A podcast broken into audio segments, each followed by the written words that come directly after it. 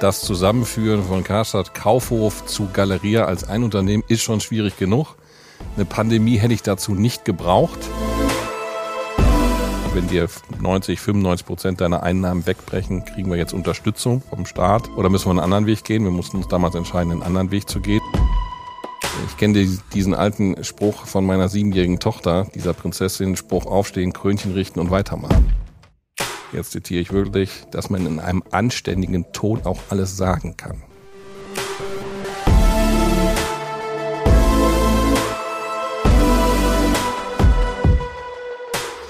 Willkommen zu White Raven, dem Podcast von Alt Kramer. Wir sprechen mit Menschen, die es an die Spitze geschafft haben, an die Spitze von Wirtschaft, Politik und Gesellschaft. Mein Name ist Michael Kramer und mein Gast heute ist Miguel Müllenbach, der CEO von Galeria. Das ist der Zusammenschluss von Karstadt und Kaufhof. Miguel Müllenbach hat eine Herkulesaufgabe zu bewältigen.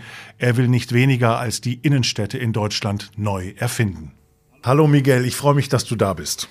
Hallo Michael, vielen Dank für die Einladung.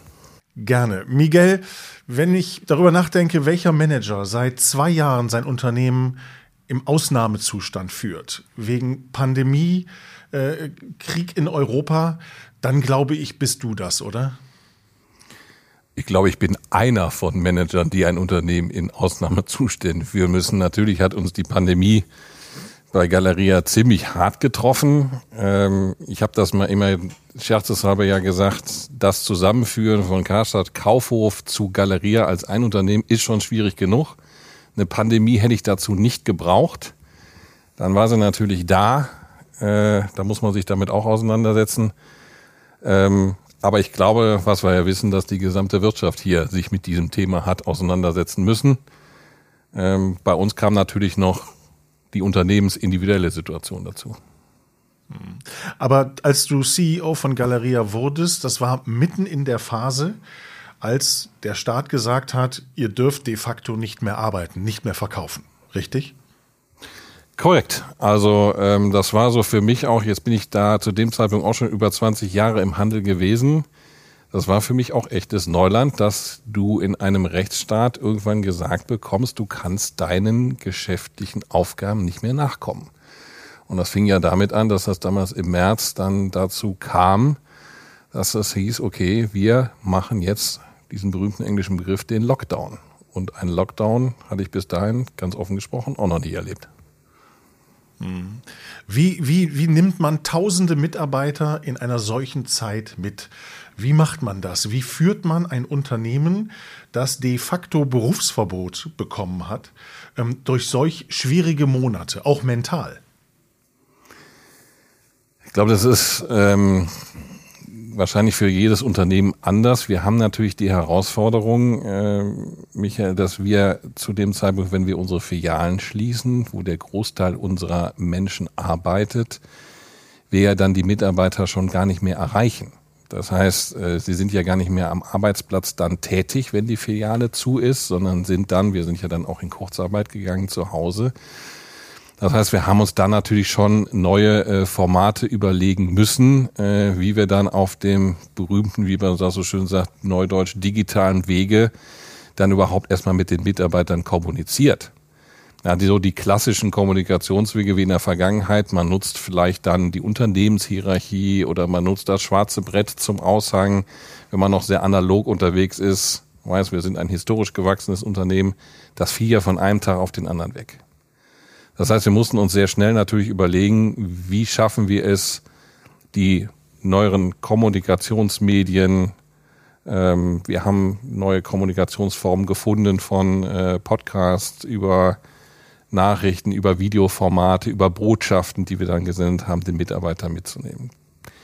Dann geht es natürlich, das zweite ist, wahrscheinlich zieht deine Frage auch darauf hin ab, was sagt man denn dann inhaltlich? Ja, das war natürlich damals eine Zeit, wir sind alle da in dieses Neuland reingegangen. Für Galeria war es eine ganz äh, harte Zeit insofern, weil wir ja sehr schnell eine Entscheidung für uns treffen mussten, kriegen wir jetzt nochmal, äh, wenn dir 90, 95 Prozent deiner Einnahmen wegbrechen, kriegen wir jetzt Unterstützung vom Staat oder müssen wir einen anderen Weg gehen? Wir mussten uns damals entscheiden, einen anderen Weg zu gehen. Da haben wir natürlich auch dann viel zu kommunizieren. Warum geht man diesen Weg und warum ist dieser Weg, den wir damals eingeschlagen haben im Schutzschirmverfahren, auf Fortführung ausgelegt. Genau dieses Instrument natürlich zum Erhalt des Unternehmens dann auch zu nutzen und das auch den Kolleginnen und Kollegen, die dann zu Hause waren, dann auch immer wieder zu sagen, dass es sich lohnt, wiederzukommen. Einige, das muss man auch ganz klar sagen, was wir da festgestellt haben, was ich festgestellt habe, der Zusammenhalt war natürlich immens groß. So eine exogen verursachte Krise, die schweißt natürlich immens nochmal zusammen. Solche Krisen bringen ja dann oft auch wahre Anführer, wahre Leader hervor.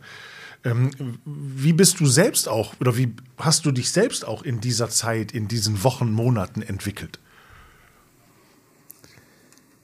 Also du merkst natürlich, ähm, dass es A schon eine Veränderung ist. Ähm, ich bin 2012 in die Geschäftsführung von äh, Karstadt eingestiegen, 2018 in die Geschäftsführung von Kaufhof. Wenn du dann den Sprung zum Vorsitzenden machst, äh, das ist nochmal ganz anders. Ja? Die Leute achten viel mehr darauf, wie du beispielsweise in eine Filiale kommst oder wie du ins Service Center gehst, ähm, ob du sie grüßt oder nicht grüßt. Das heißt, dein ganzes Wirken wird viel mehr interpretiert und wahrgenommen, als das vielleicht noch als äh, Finanzgeschäftsführer der Fall war. Das heißt, es, man steht sehr viel mehr, muss man sagen, unter Beobachtung und man muss sich dessen auch bewusst sein, dass wenn man irgendwie vielleicht mal Gedanken versunken irgendwo reingeht und vielleicht dann irgendwo mal vergisst, auch nicht zu grüßen, das wird dann direkt ähm, sehr stark interpretiert in die Richtung, oh, da ist aber ganz was Schlimmes jetzt im Gang. Muss gar nicht sein. Kann sein, dass ich gerade darüber nachgedacht habe, ob ich irgendwo geblitzt worden bin. Ähm, aber äh, es wird halt direkt projiziert auf das Unternehmen. Und das zu lernen, das war für mich auch äh, ein Thema, äh, mit dem ich mich erstmal stellen musste, zu sagen, okay, es ist hier mit dieser neuen Position was ganz anderes erstmal in der Ausstrahlung in dem, was interpretiert oder was du sagst, wie du dich gibst, verbunden, als das früher der Fall war. Und dann ist natürlich die zweite große Frage, die immer in solchen Situationen kommt, ähm, äh, das Thema, gibt es noch Hoffnung für das Unternehmen? Das heißt, das wird natürlich immer dann auch in Richtung des Geschäftsführungsvorsitzenden auch gespielt. Äh, wo stehen wir? Lohnt sich das noch? Habe ich noch einen Arbeitsplatz? Wann machen wir denn wieder auf? Wie geht das denn hier mit der Pandemie weiter? Und dann auch äh, viele Fragen, von denen ich selber sage, ja, äh, weiß ich jetzt heute auch noch nicht oder weiß ich jetzt, kann ich jetzt auch noch nicht entscheiden, weil die Glaskugel habe ich jetzt hier auch nicht da sitzen. Aber dann zu sagen, zumindest das so dann zu verpacken und zu kommunizieren, dass man sagt, basierend auf den Indikatoren, die wir haben, glauben wir, kann das in die und die Richtung gehen. Und dafür werden wir jetzt alles tun, dass wir es auch in die Richtung bekommen. Das war, glaube ich, gerade in dem Thema der Führung zu dem Zeitpunkt ganz wichtig. Und das bedeutet für mich persönlich dann natürlich auch um Zeitaufwand viel mehr Aufwand im tagtäglichen Doing, äh, das zu kommunizieren, aufzuarbeiten, also was vielleicht als Finanzgeschäftsführer der Fall war. Mhm. Ähm, wenn du auf dich selbst blickst, wie hast du dich selbst in den letzten zwei Jahren verändert? Wie habe ich mich selbst in den letzten zwei Jahren? Das ist eigentlich eine Frage, die müsstest du wahrscheinlich viel mehr meinen Mitarbeitern und Kollegen und Kollegen stellen, weil die erleben das ja. natürlich dann im tagtäglichen Doing. Aber du reflektierst dich ja auch selbst. Also man denkt ja auch über sich selbst nach. Man, man, man stellt ja auch fest, Schwächen, Stärken, wie man, wie man vielleicht auch einen anderen Blick bekommen hat auf Dinge.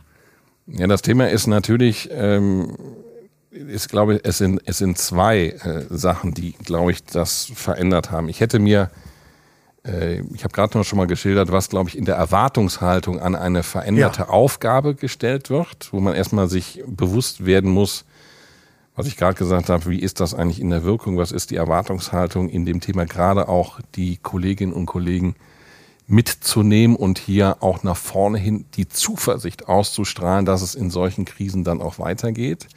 Das ist natürlich für mich, sage ich dir, als Finanzer guckt man natürlich auch sehr stark auf Risiken, die begegnen können. Und das ist jetzt natürlich eine ganz andere Nummer zu sagen, ja, die Risiken gibt's auch, aber wir haben hier eine Idee, ein Konzept dahinter, wie wir aus dieser Krise gestärkt hervorgehen können. Das war für mich nochmal eine ganz klare Veränderung in der Gewichtung auch der Blickwinkel, die man haben muss. Und ich muss dir sagen, was mich natürlich persönlich, ich hätte mir früher war das immer sehr nach intern gerichtet, was können wir denn oder müssen wir verändern in unserem Geschäftsmodell, in unserem Angebot, in dem, wie wir zusammenarbeiten. Und die Krise hat natürlich signifikant oder die Pandemie uns signifikant gezeigt, es kann auch exogene Faktoren geben, die signifikant ein Unternehmen auch nochmal vor immense Herausforderungen stellen kann, ähm, die man nach vorne hin auch viel stärker berücksichtigen muss, als das vielleicht in der Vergangenheit der Fall war. Ich merke persönlich, durch diese veränderte Erwartungshaltung mir gegenüber, dass man doch oder dass ich doch noch mal stärker dann auch immer äh, das mit nach Hause nehme oder so, äh, man das nicht komplett immer loslassen kann. Das ist noch mal stärker geworden, weil man doch dann noch viel stärker für das Unternehmen und auch für die Kolleginnen und Kollegen steht, als das vielleicht vorher der Fall war. Hm. Was ist äh, für dich das Faszinierende an deinem Beruf? Also ich glaube, zunächst mal muss ich ja mal ein bisschen Werbung auch machen. Ähm, es gibt ja äh, kein spannenderes äh, Format, als ein Warenhaus zu führen. Wir verkaufen, Michael, doch eigentlich die wirklich schönen Dinge des Lebens, die den Menschen eigentlich Freude machen und die zu die die Menschen auch dann irgendwie zu einer gewissen Gruppe und Community zugehörig machen lassen. Ähm, das Schöne, was ich weiterhin sehe, dass das halt ein, ein, ein Geschäft ist, was anfassbar ist. Es ist nicht rein virtuell, das hat mit Menschen zu tun, mit Begegnungen zu tun. Ähm, es hat damit zu tun, dass wir eigentlich äh, die letzte verbliebene Großfläche auch in der Innenstadt sind und das mit aktiv äh, zu gestalten und nach vorne zu bringen und sich zu überlegen, wie kann das nach vorne hin nachhaltig erfolgreiches Geschäftsmodell sein, was mit diesen schönen Dingen des Lebens auch erfolgreich äh, am Markt existieren kann. Das ist das, was mich eigentlich äh, antreibt und mir Freude macht. Mhm. Aber jetzt auch als CEO. Ähm, du warst vorher Finanzchef, mhm. jetzt Vorsitzender der Geschäftsführung. Du hast selber eben gesagt, das war ein Sprung, das hat eine Veränderung auch des, der, der Rolle mit sich gebracht. Man, man wird anders beobachtet, man wird anders beachtet. Ähm, aber die Tatsache, an der Spitze zu stehen. Die Tatsache, Chef von Tausenden von Menschen zu sein, ähm, eines Unternehmens zu sein, das de facto in allen Städten des Landes ähm, prominent vertreten ist, in zentraler Innenstadtlage. Ähm, das macht doch etwas, kitzelt doch vielleicht auch ja die Eitelkeit, dass man, dass du das geschafft hast. Ja, ähm, wenn du mich äh, fragst, war es immer mein, mein Ziel, jetzt hier äh, Vorsitzender äh, von, von Karstadt Kaufhof oder jetzt Galeria zu werden, dann muss ich ja sagen, nee. Also so diese klassischen äh, Fragen, die man so schon mal auch in den Bewerbungsgesprächen hat, äh, Herr Müllenbach äh, oder Herr Kramer, wo sehen Sie sich denn in fünf Jahren? Da habe ich, glaube ich, nie gesagt, ich möchte da jetzt äh, der Vorsitzende von, äh, von Karstadt oder Kaufhof oder Galeria sein. Was mich was mich antreibt, sind mehr andere Dinge. Das Thema, ähm, und gerade hier ähm, etwas, was vielleicht der ein oder andere für sich auch als eine Herkulesaufgabe oder unmöglich ansieht, zu beweisen, dass es doch gehen kann. Und das ist mehr das Thema, was mich inhaltlich immer ähm, angetrieben hat, äh, von der Aufgabe her heraus, A, für mich selber zu lernen und zu wachsen. Ähm, demzufolge auch damals über den Finanzer. Dann habe ich ja auch noch HR mal dazu bekommen. Das waren immer ganz spannende Aufgaben, die es dann inhaltlich bereichert haben, bislang jetzt zu dem, zu dem Vorsitzenden der Geschäftsführung. Was mich ganz offen, ob es jetzt äh, die Größe, die Anzahl der Mitarbeiter, von denen man irgendwie Chef ist, ähm, das äh, interessiert mich insofern oder macht nichts mit meinem Ego. Dafür mussten wir ja auch die ein oder anderen Mitarbeiter leider auch schon verabschieden. Sondern für mich geht es eher um das inhaltliche Thema zu sagen, haben wir kluge Leute, inhaltliche Konzepte, die uns hier nach vorne weiterbringen und an denen ich mitarbeiten kann und sie in die Realität umsetzen kann. Und das ist natürlich als Vorsitzender der Geschäftsführung nochmal ganz anders möglich. Das ist das, was mich dann äh, wahrscheinlich dann doch wieder antreibt, als das vielleicht dann als ein spezialisierter Geschäftsführer oder Bereichsleiter oder Leiter in einzelnen Themen dann der Fall sein kann. Sämtliche Probleme sind auch deine Probleme. Das ist so. Also letztendlich wird, na, ich meine, ich glaube, wir kennen alle den Spruch, Genau. Merkt der denn da oben nicht, was hier eigentlich los ist oder was unsere Probleme sind? Oder das muss der Müllenbach doch dann jetzt mal endlich äh, sehen. Ähm, das ist so. Ähm, für mich, wenn du, wenn, wenn du mich danach fragst, es gibt ja diese, diese, diese tradierte, finde ich, so Einstellung, wenn jemand Chef von jemand anderem wird oder Vorgesetzten, dann wird er das, weil er das, was man macht, irgendwie besser kann als der Sachbearbeiter. Ich finde, das ist heutzutage ja überhaupt nicht mehr möglich. Das hat mir mal jemand gesagt, als ich noch die Ausbildung gemacht habe. Ja, mein Chef äh, ist deshalb mein Chef, weil er die Dinge, die ich kann, eigentlich mehr besser kann.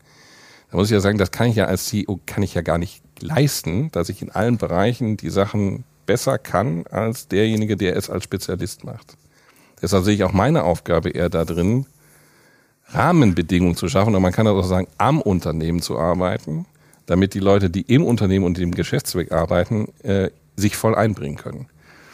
Und das ist für mich so ein bisschen auch die, äh, die veränderte Sichtweise, wenn man dann als äh, Vorsitzender der Geschäftsführung da ist, sehr viel mehr am Unternehmen zu arbeiten, um Rahmenbedingungen zu schaffen, dass sich das Unternehmen bestmöglich entfalten kann. Welche Charaktereigenschaften, Miguel, braucht man, um äh, ja, Vorsitzender der Geschäftsführung eines so großen Unternehmens zu sein? Was muss man mitbringen? Was ist das Mentale, das psychische ähm, Handwerkszeug? Also ich glaube erstmal, dass, dass, es da keine pauschale Antwort zu gibt. Ich kann dir sagen, wenn ich selbst für mich reflektiere, ich glaube, was mir ein bisschen geholfen hat, dass ich irgendwo zum guten Teil auch eine Hartnäckigkeit besitze und nicht aufgegeben habe, auch wenn man oft äh, hingefallen ist oder in einem, wie jetzt durch die Pandemie oder andere Themen, auch Knüppel zwischen die Beine geworfen wurde. Da gilt es nach wie vor, ich kenne diesen alten Spruch von meiner siebenjährigen Tochter, dieser Prinzessin, Spruch aufstehen, Krönchen richten und weitermachen. Also du brauchst dieses Thema Hartnäckigkeit, am Ball bleiben, ähm, um die Steine, die Hürden, die Barrieren, den Hügel, den man rauslaufen muss, dann dementsprechend auch äh, zu äh, nehmen, weil es klappt meistens auch nicht im ersten Anlauf. Und ich glaube, das Zweite ist Neugier. Du brauchst eine gewisse Neugier, um dich neuen Dingen und Wegen auch zu stellen und diese auch schnellstmöglich für dich ähm, adaptieren zu können. Und das letzte große Thema, wenn ich sage, ich möchte am Unternehmen arbeiten und das möglich machen, dass hier jeder seine beste Leistung bringen kann. Ich glaube, die dritte Eigenschaft, die man braucht, ist, man muss zuhören können. Wo lernt man das? Oder wie oder wann lernt man das? Oder wann hast du es gelernt? Von wem? Diese Eigenschaften, äh, die du gerade beschrieben hast. Sehr, sehr interessant finde ich, wie du sagst, wie man mit Niederlagen, Rückschlägen umgehen muss. Das Thema Neugierde, klar aber auch das Thema zuzuhören. Wie, wie, wie lernt man sowas? Also das Spannende ist ja, ähm, ich habe ja auch so einen klassischen Werdegang. Ne? Also so, man hat mal eine Ausbildung gemacht und dann geht man Banklehre, Banklehre, ne? genau. Und dann geht man irgendwann, äh, denkt man sich, okay, jetzt muss man sich breiter aufstellen und dann geht man zur Uni. Und dann lernt man da natürlich verschiedenste Sachen. Ich habe klassischerweise ja die Ausbildung auch zu so einem Kaufmann, Diplomkaufmann gemacht und dann lernt man viel über Organisationstheorien, Managementtechniken und so weiter. Aber es gibt, ich habe es noch nicht gefunden, ich weiß nicht, ob du es kennst, ich kenne keinen Studien, der heißt irgendwo Führungskraft oder wie werde ich zu einer, genau. zu einer Führungskraft genau. und was sind da die Themen, sondern ganz offen, ich habe das eigentlich immer Learning by Doing. Es gibt natürlich, dass man, ich habe verschiedenste Führungskräfte natürlich selber in meinem Leben gehabt. Man wird ja nicht als, äh, als, als Geschäftsführungsmitglied oder Vorsitzender geboren, sondern nicht. Äh, nee, glaube ich nicht. Äh, sondern das ist natürlich eine Entwicklung, die sich da irgendwo gibt. Das heißt, ich habe natürlich auch den Vorteil gehabt, ich habe verschiedenste Unternehmen kennengelernt, verschiedenste Führungskräfte. Und das waren dann immer so Sachen, glaube ich, dass dann, wenn man in Situationen kam, ich äh, zuhöre oder auch dann beobachte, wie, wie entwickelt sich dann die Situation, was nehme ich daraus dann für mich mit. Und das habe ich dann probiert, das war das Thema, was ich eben so ein bisschen auch mit Neugier äh, gesagt hat und Adaption, dann für sich selber irgendwo sagen zu können. Also in der Situation, das würde ich vielleicht, wenn ich in der gleichen Situation bin, genauso machen oder, oh, das ist, äh, würde ich jetzt anders machen, weil das hat die und die, äh, den und den das Ergebnis gebracht, was ich so jetzt eigentlich nicht erwartet hätte oder was man so auch nicht jetzt gebraucht hätte. Aber es dauert eine gewisse Zeit. Du, ich bin äh, ganz offen gesprochen, ich bin auch in, in Teilen, wenn ich zurückblicke in meiner Karriere, auch naiv an ein, einzelne Positionen rangegangen. Das muss man auch ganz klar sagen. Und das hat dann natürlich durch dann, was man dann gelernt hat, dann auch dazu geführt, dass man sich da äh, dann weiterentwickelt hat. Mhm. Ähm, meine Erfahrung ist, dass außergewöhnliche Karrieren oft damit zusammenhängen, dass Menschen andere Menschen, die richtigen Menschen zur richtigen Zeit getroffen haben. Ähm, gab es solche Menschen in deinem Leben auch? Man, man hängt natürlich, ähm, ich glaube auch, dass so eine Karriere, das ist, äh, oder so eine Entwicklung, die hat natürlich auch dann, wie du es richtigerweise geschrieben hast, irgendwo auch mit Glück und vielleicht man kann, wir können jetzt lange vielleicht philosophieren darüber, ist es Zufall oder Fügung, ja, dass man dann solche, äh, äh, solche Menschen trifft. Auch ich habe die natürlich getroffen, äh, dass man irgendwann sagt, so, man ist eigentlich äh, zufrieden in, in einer Entwicklung und dann trifft man jemanden und der sagt, so, pass mal auf, ich habe jetzt die und die Nummer, hast du da nicht äh, Lust oder Interesse dran mitzumachen? Ähm, Aber wer war sowas? Wer war so jemand? Ich glaube, es gab, ähm, äh, man das schon mal sieht, ich hatte äh, das erste Thema war, als ich im Studium war, da habe ich mal jemanden kennengelernt, der mir gesagt hat, also äh, müsstest dich mal, das war jemand, der eine Industriekarriere gemacht hat, der in der Automobilbranche äh, äh, Manager war, der gesagt hat, also wir müssen uns mal mit den und den Themen äh, auseinandersetzen. Ich möchte mich hier äh, selbstständig machen. Und dann bin ich dann auch dann auf die Projekte schon selber mitgenommen und habe da natürlich auch schon ganz früh Kontakte knüpfen können, die mir später im Wiedereinstieg geholfen haben.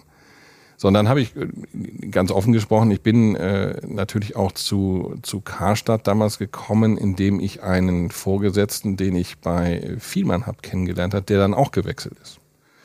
Und der dann, das heißt, man, man sieht auch hier so das Klassiker, was man schon mal kennt, dass man mitgezogen wird irgendwo in Themen, habe ich auch erlebt dass es dann natürlich äh, weiter, äh, weitergegangen ist für mich persönlich dann auch in der, in der Entwicklung.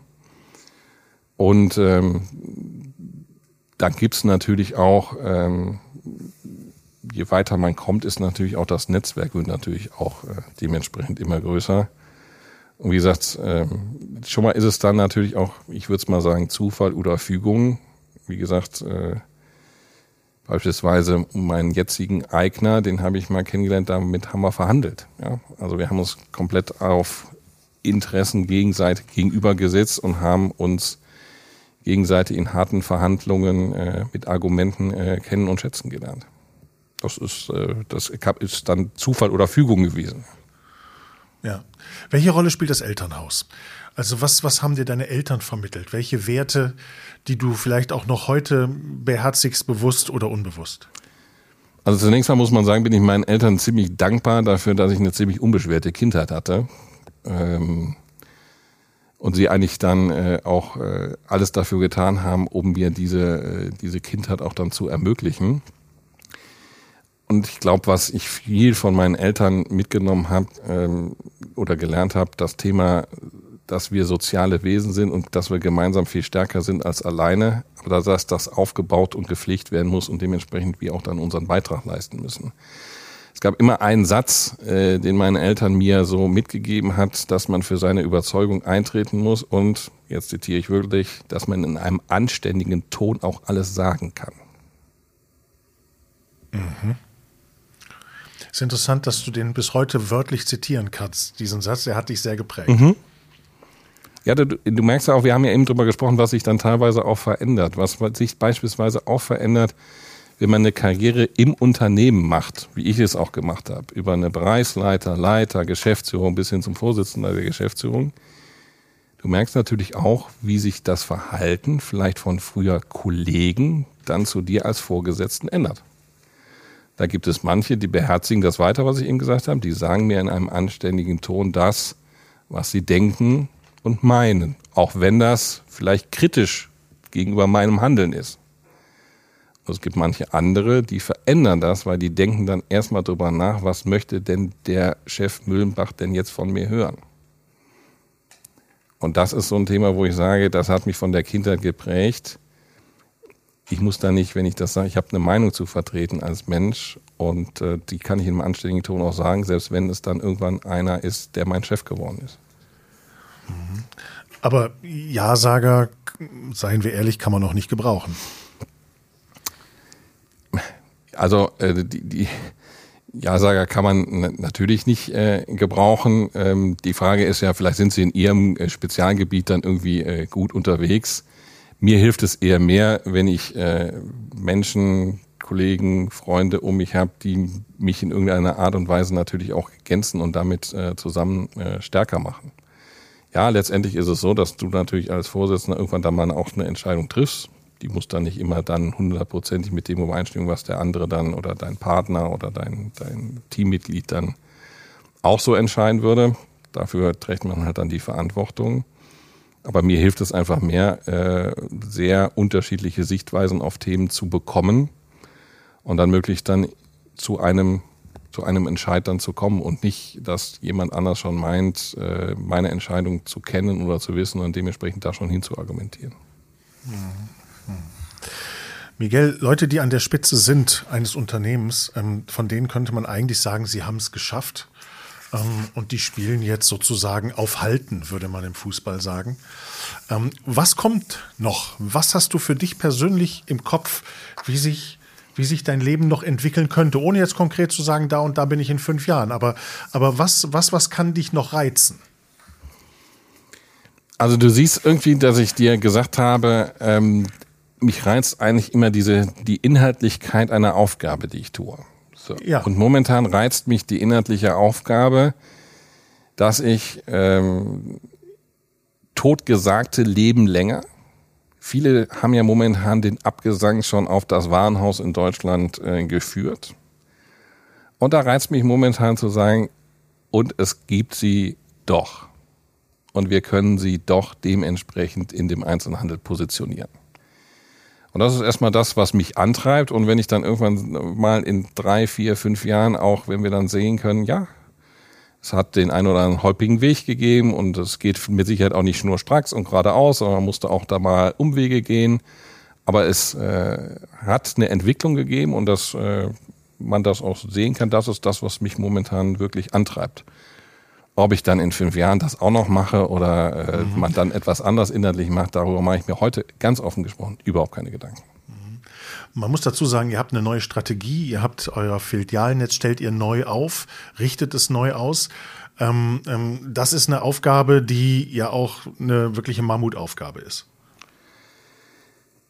Ja, ich sag mal so, wir haben, äh, wir haben eine Strategie, äh, nachdem ich äh, angetreten bin, gemeinsam mit im, im Management-Team und natürlich auch mit unserem Gesellschafter, der die auch supportet, dann entwickelt, vorgestellt. Wir haben sie jetzt zigmal im Rahmen unserer Finanzierungsgespräche mit dem Bund auch nochmal extern checken lassen und mussten sie dementsprechend auch, wie es dann so schön heißt, verteidigen. Und ich glaube, ähm, die Mammutaufgabe ist einfach da, aus drei oder drei hauptsächlichen Themen. Das ist natürlich die Erneuerung, du hast es angesprochen, unseres Angebotes mit unseren stationären Assets, das heißt unseren Filialen. Wir haben noch 131 Standorte in Deutschland, nicht mehr so viel, wie es halt vor Dekaden mal im Warenhaus war. Das heißt, was präsentieren wir wie? Wie stellen wir sie in den Markt rein? Die zweite große Herausforderung ist, ist ja das, was viele uns ähm, auch sagen, dass wir im, im Online-Geschäft oder im Digitalgeschäft äh, Meta machen müssen, um hier wirklich wettbewerbsfähig zu sein und das mit diesen stationären Assets in den Jahren bestmöglich auch zu verknüpfen, damit der Kunde draußen irgendwie auch weiß, hier gibt es einen Mehrwert. Und das Dritte ist die eigene Kultur, die wir für Galeria noch entwickeln müssen. Ich habe es dir gesagt, äh, da gibt es die sogenannten Warenhaus- Ikonen äh, 1879, 1881 gegründet. Karstadt Kaufhof, jetzt zusammengeführt. Schon mal, ich habe es an anderer Stelle auch schon mal gesagt, komme ich mir so ein bisschen vor, als macht man aus Schalke 04 und Borussia Dortmund den FC Ruhrgebiet. das wird nicht passieren. Wenn wir beide wenig ausschließen können, aber das können wir hier ausschließen. Und genau so aber muss es ich zeigt, dir, was das für eine Aufgabe genau ist. so Genau, muss ich dir ja. sagen, war das in der Vergangenheit. Es haben zwar immer Dekaden von Managern ja schon mal oder auch Eigentümer darüber gesprochen, wie gründen wir die Deutsche Warenhaus AG, war ja immer so das Stichwort. Aber es ist ja nie zustande gekommen. Und jetzt, und früher, weißt du auch, äh, da hat man dann von Essen nach Köln geschaut. Und ich gesagt, was machen denn die Kölner? Und die Kölner haben nach Essen geschaut. Und ich gesagt, was haben wir denn in Essen? Und da, das war so ein bisschen dann auch natürlich, da sitzt ja eigentlich dann denjenigen, den wir bekämpfen müssen. Gut, wir haben daran um uns herum dann ein bisschen vergessen, dass um uns herum natürlich sehr starke Marktplayer dann auch entstanden sind. Andere Spieler. Und andere Spieler aufs Spielfeld gekommen sind. Ne? So, und jetzt sind wir zusammen. Und das müssen wir jetzt auch erstmal für uns nach vorne hin so zusammenführen, dass wir sagen, okay, das ist eigentlich unsere Kultur und unsere äh, Historie. Miguel, unsere Reihe heißt White Raven. Ähm, wie interpretierst du den Titel und äh, wie könntest du den auch auf dich beziehen? Ja, dann muss ich ja erstmal anfangen, Michael, äh, mir das, äh, da ich ja in einem deutschen Unternehmen arbeite, das ins Deutsche zu übersetzen. Ja, dann bin ich also mit weißen Raben heute hier konfrontiert. So, dann fange ich natürlich mal an. Ähm, was fällt mir bei Raben ein? Irgendwie Raben, so ein bisschen schlechtes Image. Gibt's auch ja, glaube ich, ein bisschen Aberglaube. Ist auch, glaube ich, in der Mythologie kommt der ein oder andere mal vor. Aber gefühlt, und jetzt glaube ich, äh, weiß ich nicht, ob ihr das damit ausdrücken wollt, habt ihr da jetzt ja äh, was vorgesetzt, nämlich white, also weiß, weil diese, dieses schlechte Image natürlich immer auf die schwarzen Raben irgendwie prognostiziert werden. Und weiße Raben sind ja, also ich sehe sie nicht so häufig. Äh, bei mir im Garten habe ich noch keinen einzigen gesehen. Dafür die schwarzen sind eher selten. Das heißt, ich würde mal äh, vermuten, es ist irgendwo auch ein Ausdruck dafür, sie stehen für etwas, das anders ist, seltener ist, vielleicht auch irgendwas, was faszinierend ist. Und mich hat dann dieser Titel eigentlich dazu bewogen, dass er Lust gemacht hat auf die Teilnahme an deinem Podcast. Lieber Miguel, ich danke dir sehr für die Einblicke. Es war sehr spannend, sehr unterhaltsam. Danke, dass du mitgemacht hast. Ich danke dir. Hat mir auch Spaß gemacht. Vielen Dank. Das war White Raven mit Miguel Müllenbach. Ich hoffe, es hat euch gefallen. Lasst doch gerne eine Bewertung da. Das nächste Mal spreche ich mit Laura Gersch. Sie ist Finanzvorständin der Allianz Versicherungs AG. Mit ihr spreche ich über ihre Karriere, über die Rolle ihrer Großmutter und darüber, dass Kaffee ihr Leben noch einmal komplett verändern könnte. Danke fürs Zuhören. Bis zum nächsten Mal. Tschüss.